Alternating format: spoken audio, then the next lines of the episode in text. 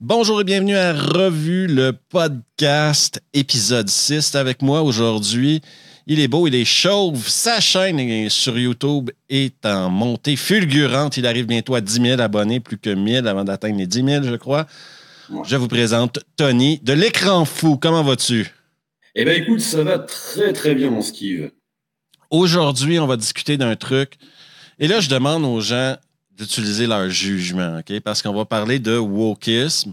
On va parler pourquoi c'est arrivé dans le, cinéma. On a eu des moments clés et on va finir avec ce que moi, je pense qui est la vérité, qui est ce, mouvement-là est mort. C'est terminé. Euh, tout ce qu'on a maintenant, c'est les dernières petites gouttes de production qu'il y a eu en 2023-2024 et euh, attendez-vous à des changements drastiques dans de 2025-2026.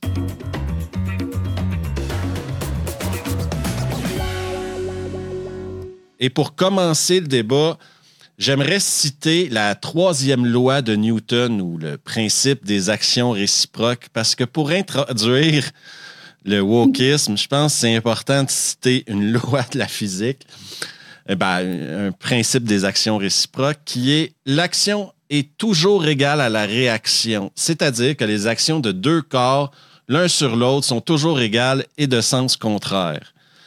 Pour ceux qui ne savent pas, ce que ça veut dire à quelque part, c'est si je te pousse, tu vas me repousser de la même force que moi je t'ai poussé. Et le, le, wokisme, on va appeler ça du wokisme. je vois déjà dans les commentaires, ça va dire non, non, c'est du progressisme. C'est, appelons ça du wokisme. Vous comprenez très bien de quoi je parle. Est venu au monde parce que ça a déconné. On s'entend qu'on a abusé. Il y a eu de l'abus. Euh, on n'a qu'à penser à Harvey Weinstein, par exemple des années hollywoodiennes où des, rôles se sont donnés sur des canapés. Euh, c'est sorti au milieu des années 2010. on s'entend que ça existait depuis les années 20, euh, quoi. Depuis la naissance d'Hollywood, il y a des producteurs qui ont voulu coucher avec des actrices et que les actrices recevaient des rôles euh, en retour, quoi. C'est pas quelque chose qui a été nouveau. Et ce côté-là, puis tu as eu MeToo, qui est arrivé ensuite. En français, c'était quoi? Balance ton port, je pense? Ouais, c'est ça. Rajoutons à ça des années de, j'aime pas dire racisme, mais euh, regarde, il n'y avait pas d'acteurs noirs qui gagnaient des Oscars. Il y avait les films en grosse partie très euh, blancs. Euh, il n'y avait pas de rôle à la télé pour des Asiatiques. Il n'y avait pas de rôle pour des Hindous. Il n'y avait pas, en tout cas, il n'y avait pas d'arc-en-ciel sur nos écrans. Il n'y avait pas d'arc-en-ciel au cinéma. Et c'était presque normal, selon moi, qu'il y ait un contrebalan. Il faut se rappeler à l'époque, quand les histoires d'Harvey Weinstein ont sorti de gros porcs dégueulasses qui se branlaient sur les filles, tu pouvais pas défendre ce mec-là, puis il n'y avait aucune raison de le défendre non plus. Ça, c'est évident, hein. c'est évident. Mais après, euh, alors, il faut prendre en considération que euh, l'affaire d'Harvey Weinstein a joué euh, énormément, elle a énormément pesé dans la balance. Mais après, il y avait déjà, parce que le terme woke, effectivement, c'est une origine du progressisme. Donc le progressisme en soi, c'était pas forcément euh, une mauvaise idée, puisque ça partait vraiment sur l'idée de, euh, comment dire, de changer un petit peu des mentalités là où les gens étaient peut-être encore un petit peu arriérés. C'est vrai que le monde a quand même évolué et il était temps aussi de faire évoluer un petit peu les pensées. Le, problème qu'il y a, c'est que en fait, le, le, wokisme, le terme woke déjà est né du euh, du mouvement Black Lives Matter. Donc lui, qui était voilà déjà une mouvance idéologique euh, de la communauté en partie euh, afro-américaine et qui a énormément fait parler notamment quand tu disais le fait que au cinéma on voyait pas beaucoup d'acteurs noirs, notamment pour des rôles principaux. Euh, donc c'est vrai qu'ils étaient toujours le cliché, soit du euh, black de service, soit du comic relief et compagnie. Et, le premier à crever dans les films d'horreur. Voilà, c'est ça, exactement. C'est souvent ça. Quand je dis cliché, c'est vraiment, c'est vraiment ça. On est purement là-dedans. Et, euh, et c'est vrai que ça a été plein de petits éléments comme ça qui, qui, qui sont partis effectivement dans cette direction de, de, de vouloir jouer du, un petit peu du, progressisme euh, à travers justement plein de petites euh, de, micro-communautés qui voulaient euh, défendre aussi leur part du lion, ce qui était tout à fait normal. Et malheureusement, ça a créé en fait une mouvance que, bah, que l'on appelle aujourd'hui le wokisme. Alors, ce qui est assez humoristique, c'est qu'aujourd'hui, quand on dit ouais, le wokisme, de toute façon, c'est quelque chose que les gens du camp extrême opposé ont tendance à à fantasmer, alors que euh, pas du tout. Hein. il y a de cela 5, 6, 7 ans, lorsque c'était véritablement à la mode, euh, ceux qui étaient vraiment intégrés dans cette mouvance, c'était les premiers à dire qu'ils étaient woke. Et aujourd'hui, maintenant que c'est plus à la mode, effectivement, bah, c'est, ces gens-là retournent un petit peu leur veste et disent non, non, mais c'est pas nous qui l'avons créé, c'est eux, quoi. C'est, entre guillemets, entre guillemets, pardon, les haineux. Donc, euh, donc voilà. Mais euh, oui, c'est un mouvement qui existe véritablement. Et je pense que je suis assez d'accord avec toi quand tu annonces, euh, entre guillemets, la mort de ce mouvement, qui pour moi est en fait, de toute façon, on le sait que c'est idéologique, mais on sait que de toute façon, à la base, ça reste une mode. Malheureusement, une mode qui a été extrêmement financée et extrêmement politisée. Et c'est pour ça que justement, les, les, habitudes ont la vie dure, hein, donc euh, c'est pour ça que c'est beaucoup plus difficile à déraciner parce qu'il y a vraiment une ramification très importante de ce mouvement-là. Mais on y vient, on y vient, et notamment parce que bah il y a beaucoup d'argent en jeu par rapport à tout ça, mais ça, de toute façon. Les débuts, les débuts de chaque mouvement sont toujours subtils. Hmm sont, sont toujours. Euh, on n'a qu'à penser. Moi, un, grand pas en avant pour la cause, ça a été la victoire de Moonlight aux Oscars à l'époque. Ouais. Ça a été le, premier pas où on sentait une certaine culpabilité pendant des années parce qu'on peut argumenter que Moonlight n'était peut-être pas le meilleur film qui était sorti cette année-là, mais on sentait une certaine culpabilité euh, du poids des années à Hollywood de donner un trophée.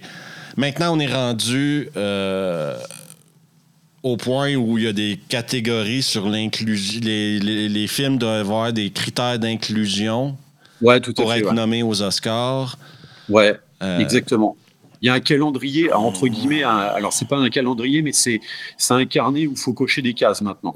Et effectivement, si on n'a si pas un minimum de cases que l'on peut cocher, en gros, le film, enfin ça c'est pour le cas des Oscars, puisque euh, pour l'instant, euh, il y a principalement eux qui sont concernés. Euh, donc ils sont énormément rentrés justement dans ce délire-là. Et c'est vrai que si tu ne coches pas suffisamment de cases, ton film ne peut pas être nominé. Ça, c'est euh, catégorique. Et on arrive en 2018 aussi. Je crois que le public en général est frappé par le dernier Jedi qu'on a tous les deux frappé dessus. Qui, qui oui, c'est un film qui est extrêmement féministe. Euh, tous les personnages féminins sont. Regarde, c'est pas, c'est pas quelque chose que j'invente. T'as qu'à regarder le film, tous les personnages féminins sont des leaders, sont charismatiques, prennent des bonnes décisions, font très peu d'erreurs de. On connaissent pas les erreurs de jugement. Alors que tous les personnages masculins sont émotifs, euh, sont, sont incapables de gérer leurs, de prendre les bonnes décisions au bon moment. Euh, c'est des cons en fin de compte, et les femmes, c'est tout bon. Et ça, à la limite, là, tu sais quoi, moi je peux vivre avec ça. C'est juste que les personnages féminins dans ce film-là, selon moi, sont super mal écrits, quoi. Ouais, c'est ça. ouais. Moi, je suis capable de vivre avec Helen Ripley, je suis capable de vivre avec Sarah Connor. J'ai de la difficulté avec, à vivre avec Ray euh, dans la dernière saga Star Wars parce que c'est un personnage qui est mal écrit. Mais... mais, c'est vrai qu'on en, a souvent parlé, parce que souvent, c'est ce qui revient sur le tapis quand justement il y a une héroïne qui véritablement euh, bah, pas forcément appréciée du grand public, notamment dans les blockbusters. Les gens ont tendance un petit peu à cracher dessus en disant oui, euh, de toute façon, euh, dès lors que c'est une femme, ça vous plaît pas, vous êtes un peu misogyne sur les bords. En fait, non, on n'est pas misogyne. C'est comme tu dis, c'est une question d'écriture. Et c'est vrai que tu cites Hélène Ripley, mais c'est pareil on en a parlé, euh, je sais, avec euh, John Ali de temps en temps et tout.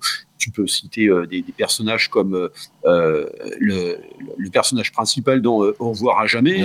Tu peux prendre, tu peux prendre Furiosa dans Mad Max, qui a carrément pris la place de Max justement. C'est d'ailleurs la raison pour laquelle George Miller a décidé finalement de plus se concentrer sur, euh, sur ce protagoniste. Et des personnages bien écrits, ça existe très bien. la princesse Léa, dans la première trilogie, Tony, elle est très bien écrite, la princesse Léa. Dans la première, elle n'a pas besoin d'être la Jedi la plus forte de l'univers. Ils n'ont pas besoin d'y rajouter ça à son cahier de tâches, quoi. C'était déjà une leader, c'était déjà quelqu'un qui, prenait sa place, qui était respecté de tout le monde. Tu pas besoin de la rajouter en Jedi euh, au pouvoir illimité, quoi, qui respire dans l'espace. Ouais, mais, ouais, mais parce qu'on n'est on n'est pas dans le même délire de, de, de l'interprétation de la femme dans le cinéma. C'est-à-dire qu'à l'époque, déjà, on pouvait, on pouvait euh, encore. Euh, même bien longtemps après, hein, mais on pouvait s'imaginer tout à fait une romance entre un homme et une femme. Donc déjà, si on partons sur ce postulat-là, si tu veux, il y avait un intérêt euh, au personnage de Léga, outre justement son importance euh, entre guillemets politique, puisqu'elle était un petit peu dans, dans la direction de, de, la rébellion. Mais euh, il y avait cette histoire de roman justement avec un personnage qui est totalement euh, aux antipodes de ce qu'elle elle représente. Donc ça, c'est quand même plutôt sympa. Et puis il y avait ce côté, euh, la possibilité de montrer justement une certaine vulnérabilité de la femme qui était importante justement pour caractériser un personnage. Même Hélène Ripley, quand tu prends dans les Aliens, elle, a, elle a quand même une certaine vulnérabilité malgré le fait qu'elle soit quand même Elle badass. Pas parfaite. Et aujourd'hui, aujourd'hui, tu ne peux plus caractériser la moindre vulnérabilité en tant que personnage. Donc déjà, c'est pour ça que la plupart du temps, une femme, si elle doit être une héroïne d'un film, c'est très très très difficile de euh, l'ancrer dans euh, une sorte d'idylle possible dans le film dans lequel elle va être intégrée. Donc euh, ça déjà c'est très très compliqué. On est vraiment, on, s'écarte totalement de, cette idée déjà de romance. Aujourd'hui c'est pas banni, c'est pas totalement banni parce qu'on en voit encore un petit peu dans le cinéma, mais on en voit de moins en moins parce que bah, tu comprends, euh, c'est pas bien un homme et une femme et ça malheureusement c'est justement un des caractères de l'idéologie woke. Donc c'est pour ça qu'effectivement les, personnages féminins sont notamment très mal écrits depuis, euh, depuis quelques années, à quelques exceptions près. Et ça nous amène, euh, ça, ça c'est l'introduction, OK? Puis je veux répéter à tout le monde, il y avait des raisons pour qu'on s'est rendu là. Et le, mouvement MeToo est une raison, le mouvement Black Lives Matter en est une autre.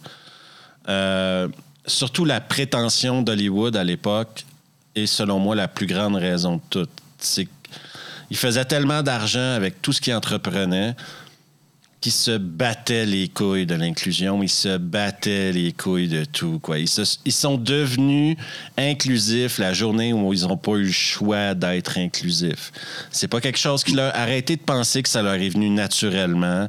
Arrêtez de penser que c'est quelque chose qu'ils ont fait pour le bien de la société. Ça, c'est de la merde en canne. Les mecs, ont voulu essayer ça parce qu'ils croyaient qu'ils allaient faire plus de pognon en faisant ça. Et c'est tout, quoi. C'est des. C'est peut-être. Ils sont peut-être de gauche socialement, mais ils sont de droite. C'est des, des rois du capitalisme, Hollywood. Hein?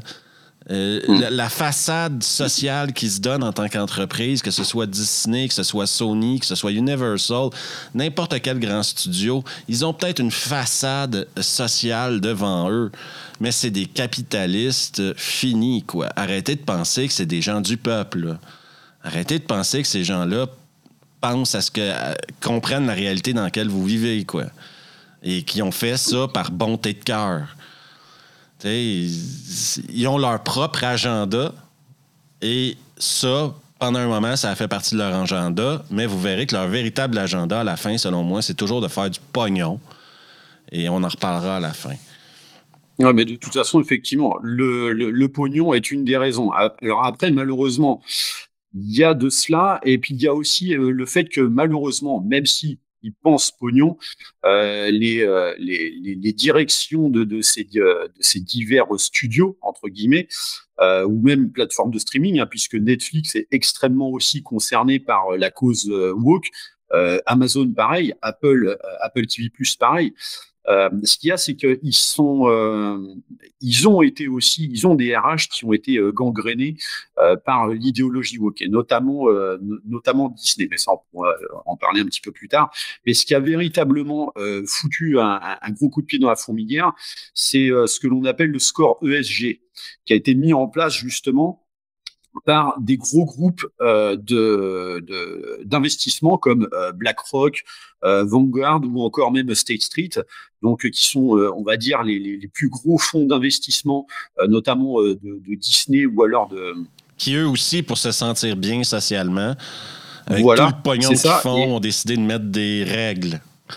Voilà, exactement. Le, fameux score ESG. Alors, pour ceux qui savent pas trop ce que c'est, pour ceux qui vont euh, suivre le podcast, alors E, c'est pour l'écologie, S, c'est pour le social, et G, c'est pour le terme de gouvernance.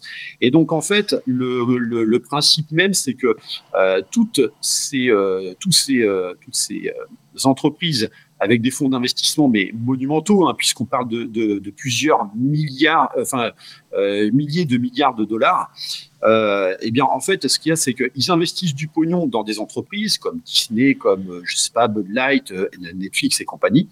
Euh, et le problème qu'il y a, c'est qu'ils imposent derrière un score ESG, ce qui leur permet aux entreprises, s'ils répondent favorablement à ce score, en mettant en place justement des, des petites choses qui répondent euh, à un ou euh, un de ces critères ou aux trois, peu importe, euh, ça leur permet de gagner des points et donc éventuellement plus d'investissement et également une meilleure reconnaissance dans un classement international. Et en l'occurrence, c'est notamment ce qu'a dit dernièrement Larry Fink. Donc, il l'a dit l'été dernier. Larry Fink, donc, qui est le PDG de BlackRock, et qui avait euh, qui avait expliqué qu'effectivement les gens, euh, enfin les entreprises avaient peut-être pris un peu trop à cœur ce score ESG en se basant sur ce qui est le plus facile à mettre en place.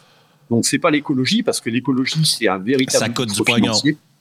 Voilà, euh, c'est pas facile à mettre en place. La gouvernance, ça, les fait se remettre en question. Exactement. Donc le plus facile, euh, c'est vraiment le score social. Et quand les entreprises ont trouvé la petite parade pour pouvoir euh, marquer un maximum de points là-dessus via le progressisme, en fait, ils en ont mais joué à mort de chez mort. Et malheureusement, ce qu'il y a, c'est qu'au bout d'un moment, parce que ces fonds d'investissement, ils sont considérables, mais ce qu'il y a, c'est qu'ils ont besoin quand même d'un certain retour, même si de toute façon, du pognon, ils en ont à pu savoir en faire. Ouais, mais t'as beau mettre le score que tu veux, eux, à la fin de la journée, si t'es pas profitable et que tu fais pas d'argent, ils s'en foutent du score ESG. Hein.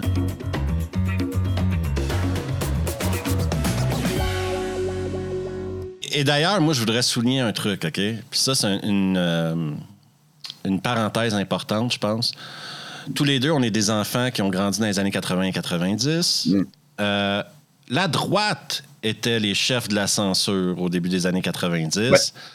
Euh, c'est eux qui étaient contre le rap, qui étaient contre la violence dans les films, qui étaient contre les jeux vidéo, qui étaient contre tout, tout, tout, tout, tout, c'était à, la, à droite de, du, du, spectrum politique qu'on trouvait les gens qui se levaient et qui disaient faut arrêter ci, faut arrêter ça. Et maintenant, on, on est passé de l'autre côté du spectrum. C'est comme, encore une fois, je rappellerai la loi de Newton que je citais plus tôt. Euh, tout est cyclique, bien sûr. Et eux, ils ont choisi d'autres chevals de bataille. Ouais. Euh, parce que parce qu'une artiste maintenant qui fait de la musique a le droit de faire une chanson qui s'appelle Wet Ass Pussy, il euh, n'y a pas de souci. Si elle est noire, il n'y a personne qui va rien dire. Eminem peut parler qui, qui veut faire cramer une fille dans son pieu, il n'y a pas de souci avec ça non plus. Mais si tu as trop de blanc dans ton film, là, tu vas, là, par exemple, tu vas trop loin. Et si tu n'acceptes pas que quelqu'un s'identifie comme un chat, tu vas également trop loin à la limite, c'est juste pour mettre les choses en perspective aux gens. À une époque, c'était la droite qui agissait exactement comme ça. Et maintenant, c'est à gauche qu'on agit, qu'on veut faire. Appelez ça comme vous voulez, mais c'est de la censure. Ouais, c'est ça. Hein. Euh, appelez ça comme vous voulez. Forcer d'avoir un quota de quelque chose à quelque part, ça n'a jamais marché. Et c'est de la censure, que ce soit un quota intellectuel, un quota racial, un quota d'orientation sexuelle tout ça, je vous le dis tout de suite, c'est une forme de censure. Et ça va à l'encontre des droits individuels et surtout, ça va à l'encontre de la créativité. Parce que maintenant, imagine si tu voulais écrire un scénario il y a trois ans pour Disney, tu devais prendre en compte que ça te prenait peut-être un transsexuel, que ça te prenait euh, peut-être un non-binaire ou un. Homosexuel, c'est plus assez maintenant. Là. C'est, Il faut qu'il y ait un truc en plus. faut qu'il y ait un truc en plus, genre. Il euh, fallait qu'il y ait un arc-en-ciel de couleurs euh, dans ton casting, même si l'histoire se passait, par exemple, en terre du milieu. Euh, un cas sur lequel on reviendra un peu plus tard, qui démontre le, le peak wokisme, moi, je pense. Là, ça a été. que, que les gens l'acceptent ou pas, il y a des faits qui sont clairs. D'un jour à l'autre, ces entreprises-là, comme tu le dis, fort probablement basées sur les, les scores ESG ont commencé à changer leur contenu drastiquement. Mm. Euh, Des trucs qui marchaient, ils s'en foutaient, ils voulaient des trucs qui allaient être euh, pour tout le monde. Et donc, très inclusif. On n'a qu'à penser. euh, sur Netflix, moi, il y a tout de suite la série The Witcher qui me vient à l'esprit. C'est exactement ce que j'aurais cité. hein. Après, il y a des trucs qui ont marché. Hein. Faut leur- tu sais, à l'époque où tout le monde allait voir des, des films de super-héros et que les films de super-héros marchaient à plein régime, Captain Marvel, le premier, a fait un milliard. hein. Mais après Ouais. ça, il aurait sorti. Le premier Aquaman aussi a fait un milliard. Donc, euh, Oui, oui, tout à fait. hein.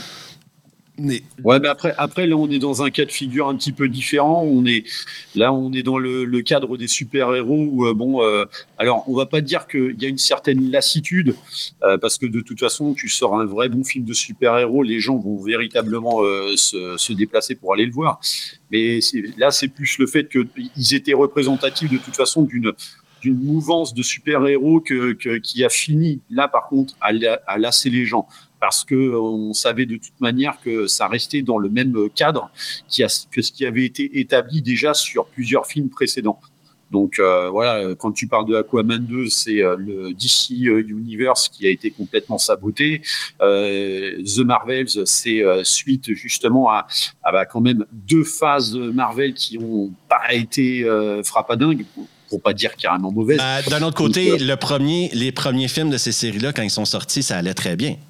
Donc, Oui, leur succès était euh, parallèle avec le succès des franchises.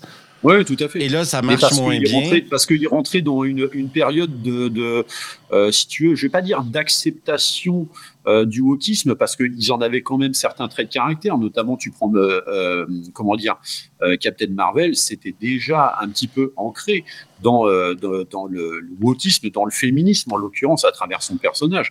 Mais si tu veux, on n'était pas rentré, mais carrément avec les deux points dedans, quoi. Euh, Il y avait encore, euh, il y avait encore du, du, du chemin à faire justement, donc chemin que Disney a en l'occurrence fait à travers le MCU pour vraiment y aller à fond. Et à travers ces classiques aussi, on a qu'à penser à la petite sirène qui avait fait couler beaucoup d'encre. Après, moi, Ouais. encore une fois, le problème avec la petite sirène, c'est pas qu'il ait mis une fille mulâtre, je m'en bats les couilles, c'est que c'était pas bon. Oui, de, non mais de toute façon, oui, au-delà de ça, Euh, au-delà de ça. tu veux mettre Mais, un euh, blanc adopté par des Jamaïcains, OK? C'est audacieux comme concept, là.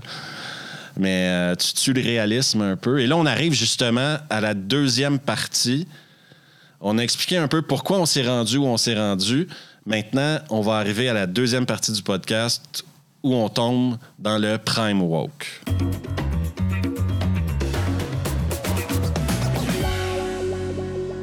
Donc, deuxième partie maintenant, Tony. Euh, comment expliquer aux gens? On arrive en 2020. Moi, je pense qu'en 2020 et 2023, ça a été le prime woke. là. Ça a été euh, trois années de...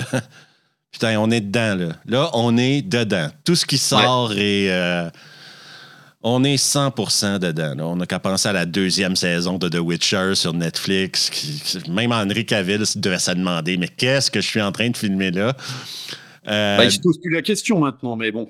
euh, des exemples flagrants aussi, euh, si vous vous souvenez, le film sur Harley Quinn solo, où même le méchant était homosexuel, joué par Ewan Ouais. McGregor. Ouf! Pas que ça soit mauvais que le, le- Là, je vais être clair avec tout le monde, ça me dérange pas qu'il y ait un méchant homosexuel. Mais dans ce film-là, il n'y a aucune masculinité. Harley Quinn est un autre exemple de flop monumental qui n'a absolument pas marché malgré le, charisme de Margot Robbie. La plaie des plaies qui a été qui sert aujourd'hui peut-être de symbole à la plus grosse erreur de wokisme qui a jamais un truc qui a nuit plus au mouvement qu'il l'a aidé, c'est Rings of Power quand on a touché à Tolkien. Ça, c'est c'est clair. C'est clair que et ça, ça a fait énormément de mal à, à, Amazon, hein, malgré l'investissement qu'ils euh, qu'ils- ont justement euh, foutu dedans. Mais euh, ce qu'il y a, c'est que déjà il y avait quelques prémices, hein, puisque il suffisait de voir les bandes annonces et déjà les gens commençaient à se dire, mais comment ça se fait qu'il y a ce genre de communauté, etc. Enfin bref, ça commençait déjà un petit peu à faire du bruit. Mais après, si tu veux, euh, les gens ne cherchaient pas forcément à juger euh, en avance de phase, puisque on était exactement confronté euh, à la même situation avec la, la série House of Dragon. House of the Dragon. Donc, euh, pour Ce qui n'a pas aidé non plus, parce qu'on s'est retrouvé avec quelque chose de bien écrit d'un côté, quelque chose de mal écrit et extrêmement woke de l'autre. Voilà, exactement. Donc, effectivement, dans House of the Dragon, on avait également aussi, donc, notamment des communautés noires qui, finalement, n'étaient pas euh, originellement dans, euh, dans, dans, ces histoires-là, mais ils ont réussi, finalement, à les intégrer. Sauf qu'effectivement, il y, a, euh, il y a un processus d'écriture autour de ça. Il y a... il s'agit aussi de faire en sorte que le, la, proposition soit tangible. Et euh, c'est ça qui a fait toute la différence, et notamment pour euh, le, projet d'Amazon avec Rings of Power, c'est que bah, passer les deux premiers épisodes, parce qu'en plus ils avaient diffusé deux épisodes d'un coup hein, pour la première diffusion, déjà ça n'avait pas convaincu, les gens commençaient à se dire effectivement ça, ah, ça pue le Et malheureusement, euh, il y en a qui ont préféré abandonner, il y en a qui ont continué, mais on constate finalement que les audiences à chaque nouvel épisode chaque semaine, les audiences baissaient, mais de manière drastique. Et je crois qu'à la fin, on était sur euh, une audience mais catastrophique. Alors j'ai plus les chiffres, hein, mais c'était véritablement catastrophique. Euh, je crois qu'en matière d'audience, euh, la série n'est même pas dans le top 10 des séries de 2022. Oui, parce que c'était en 2022. Alors, alors que c'est la série qui a de loin coûté le plus cher à produire. Oui, oui, oui tout à fait. Hein. C'était, c'était un budget colossal. Normalement, je crois que pour la première saison, c'était 250 millions de dollars. Euh, je crois qu'ils étaient aux alentours de 400 millions pour deux saisons. Donc, le, euh, double de, le double de House of the Dragon. Exactement. Euh, mais euh, effectivement, et ce qui est revenu de très très régulièrement, ce sont les marqueurs euh, progressistes qui avaient été intégrés. Et je me rappelle notamment en France, ce qui s'était passé, c'est que, alors déjà sur IMDb, il y avait eu un petit peu un effet de censure autour de autour de cette review, enfin autour de cette série, pardon. Et je me rappelle donc en France sur Allociné, donc le, le, le site, on va dire entre guillemets par excellence de, de, de cinéma. Euh, la plupart des gens qui postaient euh, donc un avis, finalement, euh, avaient commencé à être également censurés parce que bah parce que la note commençait à dégringoler et puis on soupçonnait effectivement qu'il y ait eu peut-être justement un peu de magouille de la part d'Amazon avec quelques petits bifetons passés sous la table à halluciner pour changer un petit peu les notes. On sait que de toute façon ce procédé-là existe, mais là de la part d'Amazon en fait c'était beaucoup plus conséquent parce que ça fonctionnait également à l'international via IMDB. Et donc on se retrouvait effectivement avec beaucoup beaucoup beaucoup de notes qui disparaissaient euh, quasiment euh, du jour au lendemain et puis bah avec euh, carrément l'excuse que si vous n'avez pas aimé c'est carrément que vous êtes des racistes quoi. Donc en fait, il s'était couvert de ça. Même les gens qui disaient non mais moi c'est pas qu'une question de woke, c'est que formellement parlant, c'est pas à la hauteur d'une série de 10 épisodes à 250 millions de dollars. Formellement parlant, ça ne les vaut pas. Mais résultat des courses, dès lors que tu émettais un avis négatif, c'est que tu étais raciste et anti-book. C'était, euh, ça se limitait à ben, ça. C'est l'argument qu'on, c'est l'argument qu'on a eu pendant plusieurs années. Si quelqu'un disait quelque chose contre un produit ou contre un film de ce genre-là, c'était tout de suite raciste, sexiste, miso, euh, transphobe, tout ce que tu nommes-les, là, c'était les arguments qu'on donnait pour défendre le fait que si tu n'appréciais pas, euh, ben, tu étais miso, quoi. Bah oui, et, et on le sexiste, raciste, etc.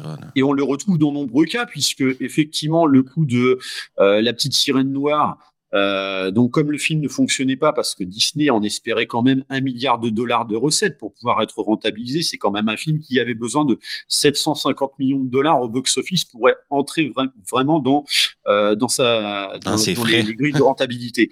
donc, c'est énorme et malheureusement, il n'a jamais été rentabilisé. Et donc, pour euh, le, fait que ce film avait été boudé, et notamment en Asie, parce que le marché asiatique est devenu extrêmement important pour pouvoir rentrer dans, ce, dans, dans, dans, ces chiffres-là, bah là, finalement, il a été extrêmement boudé. Et en gros, on avait euh, notamment euh, estimé que bah, les gens étaient racistes, et notamment les Asiatiques.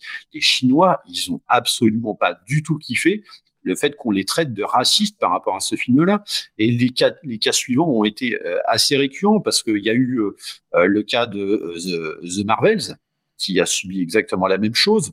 on a eu quoi Le premier, le, remake de Ghostbusters avec les quatre filles. A été, tout, le monde qui a dit que c'était pas bon s'est fait traiter de sexiste aussi. Hein, ouais, exactement. Oui, bah ouais, c'était euh, Melissa McCarthy et même le réalisateur. Le, réalisateur. est sorti pour traiter tout le monde de sexiste. Oui, tout à fait. Là, euh, pareil pour euh, Madame Webb, là, donc cette espèce de catastrophe ambulante qui est sortie dernièrement chez Sony. Pareil, il joue, il joue sur ça. En fait, c'est, aussi des fois, on se demande s'ils ne font pas exprès d'ajouter un, un caractère d'inclusivité dans leur film pour se dire, si jamais ça flop, on pourra se servir de ça.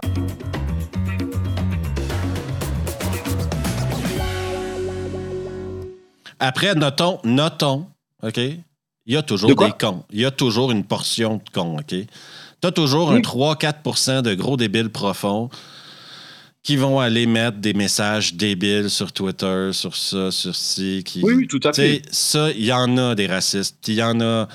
Mais c'est pas les fans de Ghostbusters ne sont pas tous racistes. Les fans d'Harley Quinn ne sont pas tous sexistes. Euh, les fans de, Marvel ne sont pas tous des, racistes, sexistes, homophobes, trans. Non, faut arrêter. Là. si ça serait. Faites la différence entre le 3-4% de débiles et, et, voyez la masse, quoi. Bah, il suffit de faire une comparaison, hein, c'est-à-dire que euh, quand, par exemple, effectivement, on parle de, de, de personnes, enfin, de, de, de public sexiste ou autre, quand on parle de, par exemple, je sais pas, The Marvels, est-ce que ça posait un problème à l'époque quand euh, euh, on a intégré Wonder Woman avec Gal Gadot dans le rôle titre au, au, sein du DC Universe? J'ai jamais entendu personne dire ouais putain c'est de la merde parce que euh, euh, parce que c'est une femme. J'ai jamais eu, entendu ni vu un seul propos misogyne vis-à-vis de ce personnage-là. Donc euh, non, c'est juste que on en revient exactement à ce qu'on disait tout à l'heure dans la première partie. Ça dépend effectivement de la construction du personnage et de et, puis aussi comment il est traité quoi. Et malgré tout, certains projets font du pognon, certains projets marchent. Mais on avoue que là, sur YouTube, ça commence à gueuler aussi sur tout ça. Il y a plusieurs chaînes qui se développent, dont tu as, fait partie de ceux qui gueulaient ouvertement. Euh. T'es loin d'être le seul, on s'entend là-dessus. Oui, bien sûr. Tu as même été pris à partie par euh, certaines personnes sur les réseaux sociaux, etc. Mon problème, c'est quand ils ont vu que le public n'aimait pas ça, OK? On dirait que pendant encore deux ans, ils se sont entêtés en se disant Putain, on peut pas changer tout ce qu'on a commencé, on peut pas le changer. Il y a une compagnie qui a dit Ah non, mais on le sort pas. C'était Batwoman. Le film était fini, avait coûté je sais pas combien de millions et ils l'ont jeté aux poubelles. Ouais. Carrément jeté aux poubelles le truc, quoi. Alors oui, mais il y a une petite subtilité justement euh, par rapport à ce film-là. Donc je crois qu'il avait coûté euh, aux alentours de 60 millions de dollars. Euh, non, 50 je crois.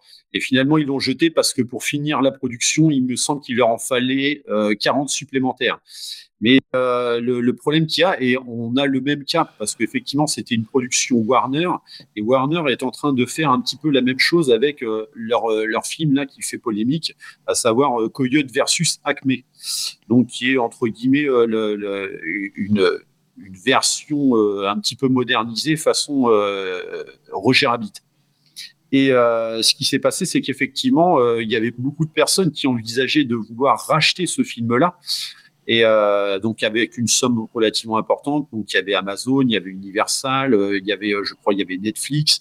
il y en avait vraiment beaucoup qui étaient prêts à la racheter pour une somme, je crois, avoisinant les les 70 millions, alors que le film en avait coûté 80.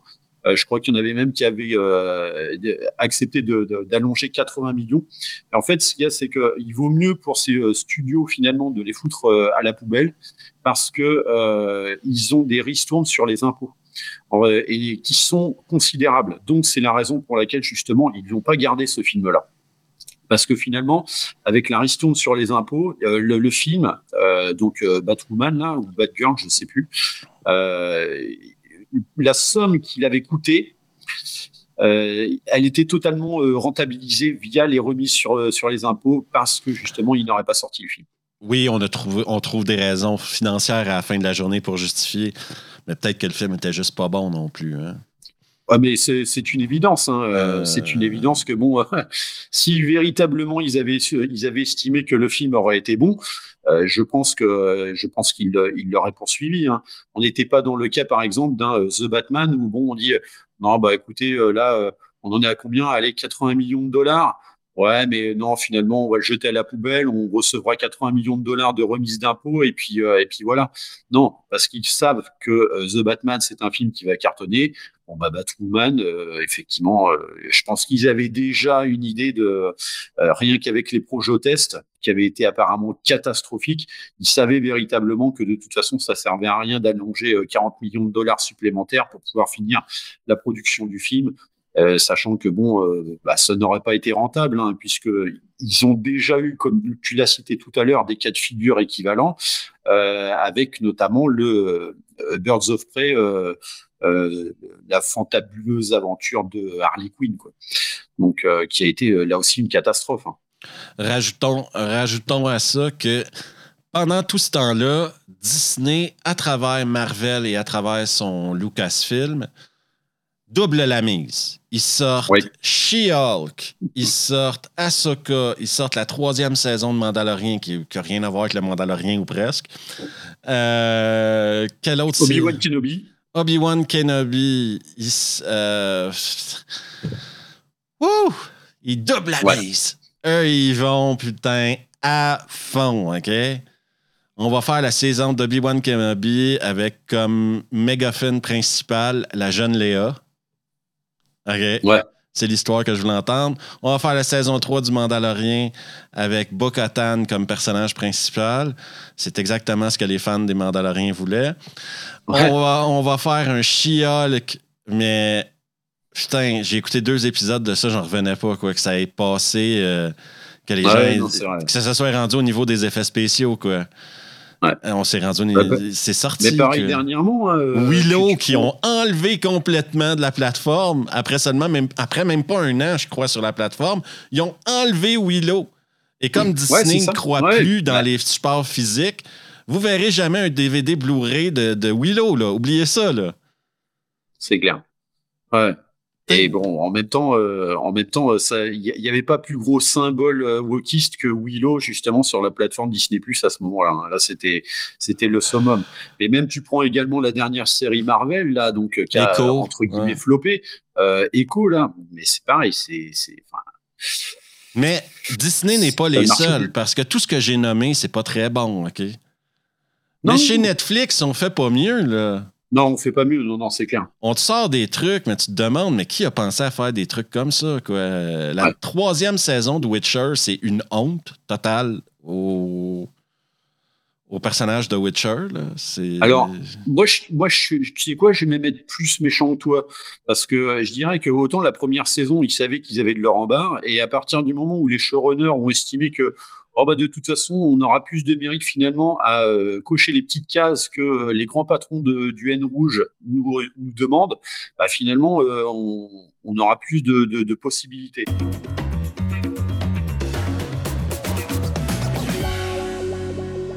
Et il faut savoir que malgré la fin du box-office de Avatar 2, qui a quand même été conséquente, et Les Gardiens de la Galaxie 3, Disney a perdu euh, en matière de recettes sur les blockbusters a perdu un milliard de dollars. C'est euh, inédit. Et ça, quand ils perdent du pognon, tout d'un coup, leur morale euh, sociale, ils l'ont dans le cul assez solide. Exactement.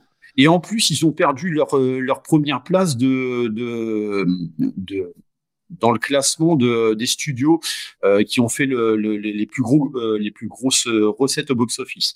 Donc, ils ont été devancés finalement par Universal, donc Universal a fait beaucoup plus de recettes, même si euh, bon la rentabilité a quand même été très compliquée.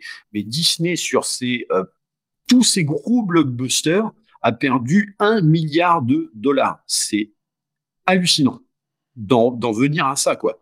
Alors que normalement qu'une euh, compagnie comme ça, qu'une compagnie comme ça perde un milliard, c'est et puis et puis c'est surtout qu'on parle de quoi? On parle de films Marvel, alors qu'à l'époque, tu prenais même avant euh, les euh, Avengers Endgame et compagnie, les films Marvel étaient capables d'atteindre presque le milliard de dollars s'ils ne l'avaient pas atteint. On parle de Indiana Jones, euh, c'est quand même pas rien, quoi. Euh, on parle de, de, de, films de du studio Pixar, pardon. Et tout ça, en fait, ça rentre en ligne de compte. Et aujourd'hui, perdre du pognon à travers des franchises pareilles, mais tu te dis, mais, mais où est-ce qu'on en est arrivé, quoi, pour, pour, en être là? Même, Netflix a depuis quelques depuis moins d'un an maintenant est rendu avec des avec un abonnement à pub qui va à l'encontre totale de Netflix. Ça va à l'encontre de ce que Netflix est, offrir des, mettre des pubs. C'est ce qui nous offrait qu'on n'aurait jamais sur Netflix. Et Disney le fait aussi. Hein. Et Disney le fera ou le fait bientôt. Moi, en Suisse, je sais pas si Disney est encore là. En Suisse, je sais même pas si tu as l'abonnement possible avec pub. Mais bon. Après, en Suisse, euh, tu sais combien ça me coûte Netflix en, Suisse? 30 balles par mois, putain. J'ai vu, vu mon truc passer cette semaine. C'est 30 balles par mois, putain. Ah la vache. Ça coûte plus cher que HBO coûtait au Canada. Ouais. Bah, nous, on n'en est pas encore là, mais euh, mais Après, en Suisse, on se fait bien. Euh, on se fait. Ouais, bah quand ils peuvent nous la mettre, là, hein, ils se gênent pas. Hein. Les Suisses, ils ont du pognon. De toute façon, tout le monde le sait. Nous, on a des arbres à pognon dans nos cours en Suisse. On se lève le matin, pas besoin d'aller travailler, rien. On ramasse les billets. On regarde ce qu'on peut faire de notre journée avec ce qu'on a dans les mains. Et on bah, continue d'avancer. Là, quand le printemps va arriver, ça va être les beaux jours. Tu veux pas cueillir quelques feuilles, tu me les envoies par courrier Par poste, ouais, ou je t'envoie les, des, des glands de l'arbre pour que tu en fasses pousser chez vous. Non, mais la Suisse se fait marteler de partout avec ça. Et ça sera le sujet d'un podcast bientôt. Où je vais parler de la multitude des, euh, des, euh, des abonnements où on commence à en avoir assez. Je pense qu'on arrive à un écœurement global de la multitude des abonnements. Et ça sera un sujet, bien sûr, que je traiterai sur Revue, le podcast, votre nouveau podcast préféré. Sinon, on arrive. Euh, qui d'autre nous a fait chier euh, durant le prime euh, avant de finir le deuxième, le deuxième? Qui d'autre a réussi à nous faire chier durant le. Mais en plus, moi, je vais vous dire un truc, OK? Puis je vais être honnête avec tout le monde. Dans les années 90, j'étais le premier à être pour la liberté d'expression. Je pense que si Ice-T avait le goût de crier fuck the police, puis que si NWA voulait mettre. Euh, pardon, si Ice-T voulait chanter Cop Killer et que NWA voulait chanter fuck the police, puis que Nirvana voulait chanter sur le suicide, puis que moi je voulais jouer à Doom et que si et que ça, je pense que ça regardait personne d'autre que moi, OK? Mm. Et la différence fondamentale avec ce qui s'est passé avec le wokisme, quand c'est la gauche qui a commencé à chialer, c'est qu'ils ont commencé à juger les gens qui trouvaient pas ça, qui étaient pas d'accord avec les trucs, OK? Ils ont commencé à dire que, comme on disait plus tôt, t'es un raciste, t'es un sexiste, t'es ci, t'es ça, si t'aimes pas le contenu qu'on t'offre. Ils nous ont pas donné le choix d'aimer ça ou pas. Ils ont dit que si on n'aimait pas ça, on était des racistes. Et ça, c'est dangereux ou qu'on était sexiste parce que c'est pas vrai. C'est ça, c'est ça qui. Puis moi, les gens qui te traitent de facho, quoi. Non, mais attends, là. Tu sais, Mein je pense qu'il est encore en vente libre dans le monde. Là. Tu peux encore acheter Mein Kampf, mais Lewis Carroll, puis euh, le Chaboté, lui, il va se faire censurer. Non, mais après, de toute façon, euh, faut, faut le dire, le terme facho maintenant est devenu euh, un, un, terme un petit peu bâtard, c'est-à-dire que dès lors que dès lors que t'es pas pas d'accord avec euh, quelqu'un, systématiquement, tu es, qualifié euh, par ce terme.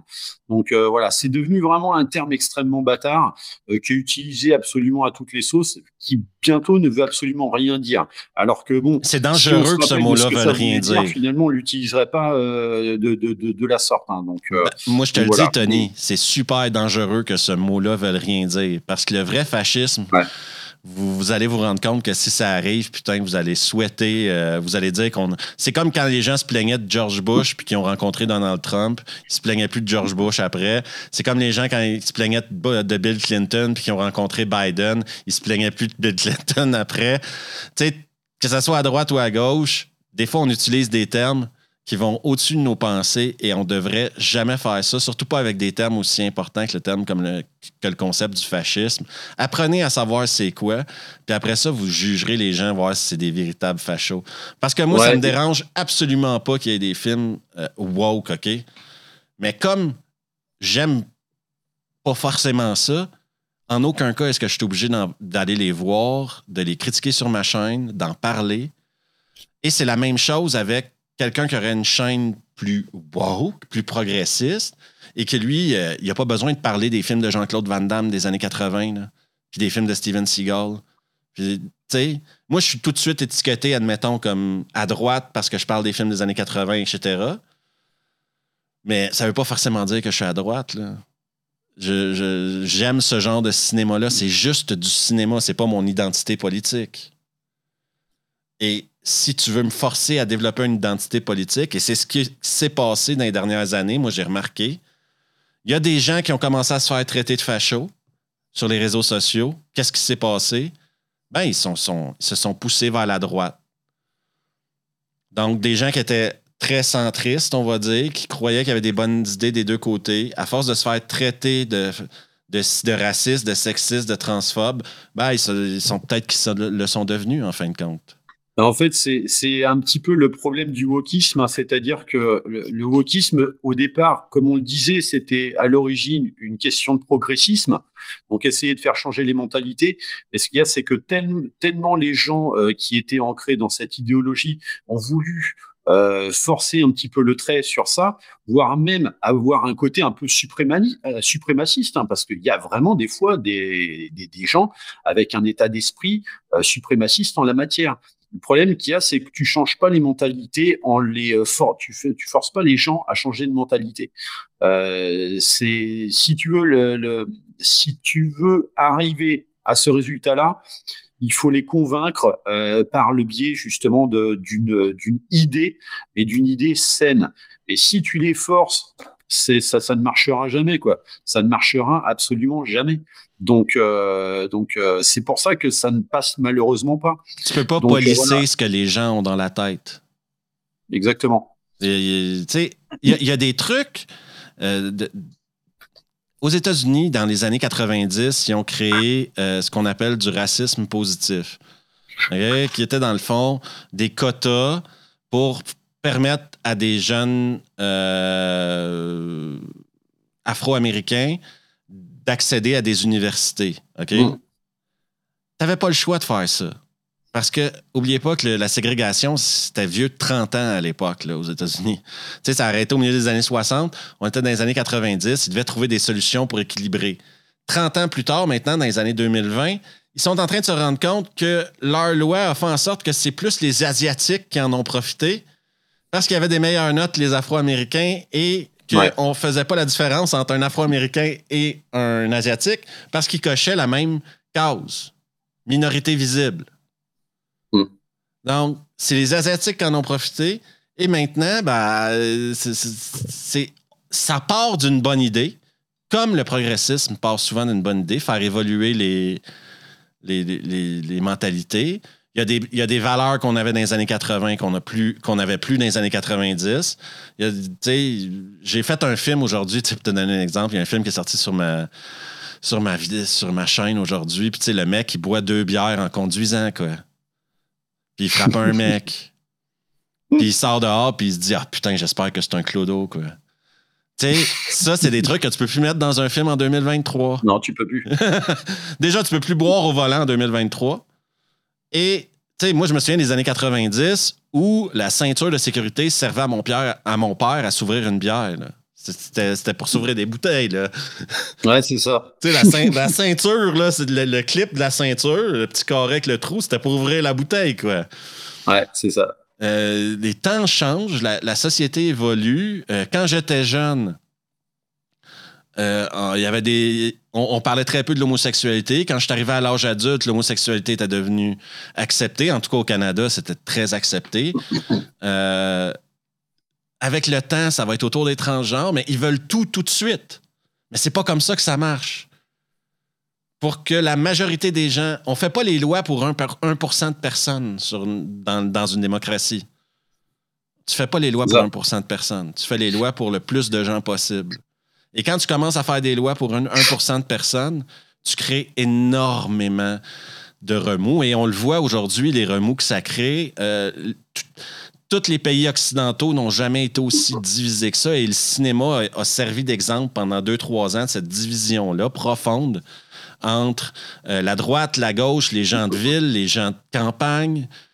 Euh, et le cinéma aura servi, je pense, malheureusement, pour le meilleur ou pour le pire. Je sais pas ce que tu en penses, là, mais ça a comme, ça a comme réveillé certaines personnes et ça, a comme, ça a comme enragé l'autre 50 Ouais, c'est un peu ça. C'est un peu ça. Mais oui, mais euh, pareil, si tu veux, pour, euh, déjà pour en revenir à, ce qu'on disait tout à l'heure, tu sais, par rapport à, par rapport à, la création un petit peu de, enfin, à la mise, euh, la mise en avant de ce wokisme, c'est vrai qu'il y a des, tout à l'heure tu parlais, tu utilisais le terme de ségrégation, et aujourd'hui, alors on n'utilise plus ce terme-là, mais par exemple, dans le cadre du wokisme, on va parler de discrimination. Et en fait, si tu veux, ils ont inversé les rôles. Et c'est pour ça, justement, que finalement, c'est extrêmement euh, peu toléré de la part des gens à qui on essaie de changer un petit peu les mentalités. C'est que malheureusement, en fait, le wokisme euh, se, enfin, se base sur le principe de mettre les gens dans des petites cases. Euh, donc c'est extrêmement communautariste et en fait on met les gens dans des petites cases. Donc toi tu es un tel, toi tu es truc, toi tu es Toi tu es végétarien non binaire. Voilà, exactement. Et en fait, à partir du moment où euh, on rentre pas dans les petites cases euh, qui, euh, qui vont bien, bah, systématiquement, euh, on est on est dans un cadre de discrimination. Donc en fait, c'est une mouvance. Je vais reprendre le thème d'un le, terme d'un autre youtubeur qui fait beaucoup justement dans l'actualité, mais donc qui est très très anti-woke. Euh, que je vais citer, il donc sa chaîne s'appelle Goldoclac. Euh, et ce mec-là, en fait, euh, il dit qu'effectivement, les woke, sont, en fait, c'est une manière de créer du racisme. Et c'est ni plus ni moins que leur, leur, leur méthode de fabrication. Hein, donc, c'est ce qu'ils créent. Et ce qui est d'autant plus dommage, c'est qu'effectivement, tu vois, quand tu dis aussi que ça a tendance à aller trop vite, faut quand même pas oublier d'où euh, d'où on est parti en tant qu'être humain. il y a 20 ans, les gens ils ont la mémoire vachement courte, quoi. Hein. Ben, c'est ça. C'est-à-dire que faut quand même pas oublier que en l'espace de euh, je sais pas combien de milliers d'années qu'on foule cette putain de planète, euh, on a on a on a quand même bâti des pyramides. Enfin, on sait pas parce qu'il y en a qui disent que c'est les extraterrestres. Mais bon, ça, on n'en aura pas la preuve sauf moi, moi je le sais. Euh, mais sinon, en dehors de ça, euh, qu'est-ce qu'on a fait? On est allé sur la Lune, enfin, il y, a eu plein de choses, il y a eu des super progrès. Bon, après, il y a eu aussi des saloperies, hein, il y a eu les guerres mondiales et tout, mais on a fait des trucs quand même de dingue durant mais, mais des, des, des, des milliers d'années, quoi. Et aujourd'hui, tu constates finalement qu'en l'espace d'à peine dix ans, on remet tout, tout, tout la nature humaine en question euh, juste par euh, juste en raison d'une idéologie et d'une mouvance euh, qui est un petit peu modique quoi. Donc c'est ça moi qui me surprend un petit peu. Et ils se servent effectivement beaucoup du cinéma. Pourquoi? Parce que d'un côté j'ai envie de dire, est-ce que ça fait partie du prochain stade de l'évolution humaine? Tu sais, on, aime beaucoup la science-fiction. Ah, mais après, euh, soyons honnêtes, le cinéma a toujours été un outil de propagande assez efficace. On n'a qu'à penser au film de Chuck Norris des années 80. Exactement. Euh, tu sais, le, le, réganisme est passé. Comme je disais plus tôt, chaque action entraîne une réaction équivalente. Exactement. Tu sais, moi, je comprends qu'un wokiste regarde Delta Force de Chuck Norris puis qu'il devienne fou, là. Ah, il oui, va, il va devenir fou, là. Mais tu sais, peut-être que moi, quand je regarde She-Hulk, je deviens fou aussi. Tu sais, il y a le.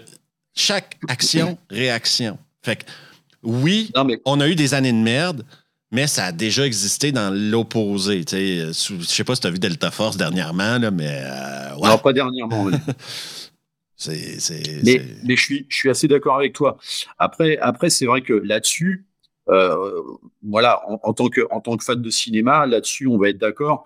La science-fiction a toujours euh, fait appel un petit peu euh, à cette thématique du transhumanisme. Donc c'est vrai que là-dessus, si tu veux, on, le voit dans, pas mal de dans, pas mal d'œuvres littéraires de, grands grands de grands noms. Hein. Tu peux prendre Asimov, tu prends tu peux passer par-dessus notre humanité, avec et compagnie.